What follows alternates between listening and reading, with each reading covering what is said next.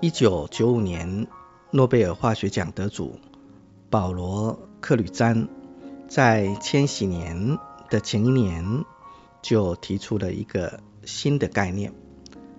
也就是人类世这个崭新的想法。他认为人类在地球的活动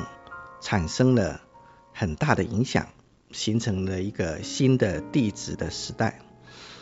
那么，因为这样的想法，有一些学者就认为，从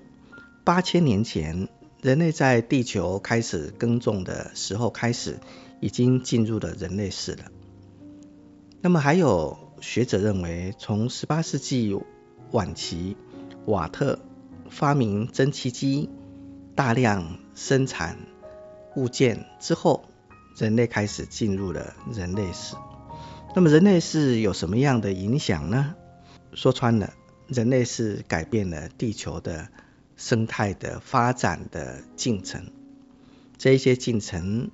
包括直接或者间接的促成了温室效应，导致了南北极冰帽的溶解，那么海平面不断的上升，许多物种、许多低地的岛屿或者是大陆的低地的地区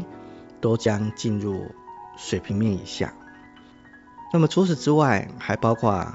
核能发电排放的冷却水、工业废水的排放。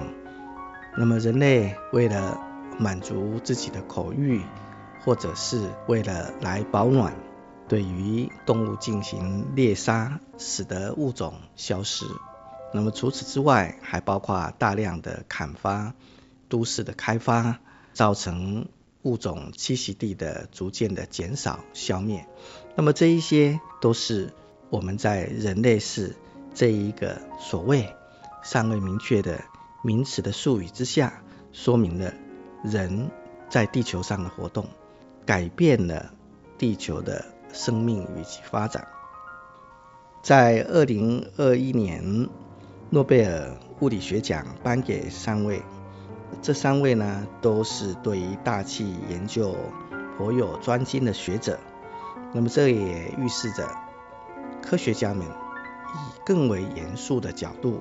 来看待大气暖化的现象。透过这一些诺贝尔奖的得主的颁发以及其研究的成果，我们看到了必须要有所紧急的措施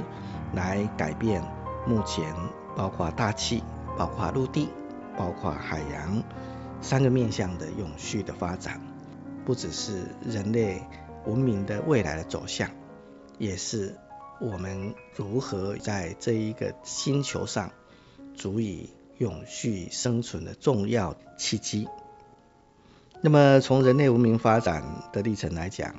人类的所有文明的发展都必须从地球取得资源。透过这些资源的取得，我们来促使文明的进展。那么也就是说，文明与科技在某一部分，科技常常是掠夺的。那么文明呢，因为有了科技的辅助而向前发展。所以，如果从人与大自然之间的关系而言，人与自然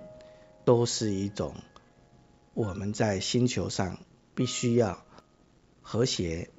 必须要共生，必须要互为一体的很重要的基本的认识。那么因此，联合国有所谓的 SDGs，透过这一种永续发展目标，我们重新将人与自然之间因为科技的发展产生的紧张的关系重新舒缓过来。因为科技的高度的进展。断裂了人与大自然之间的紧密感，重新透过科技可以获得修复。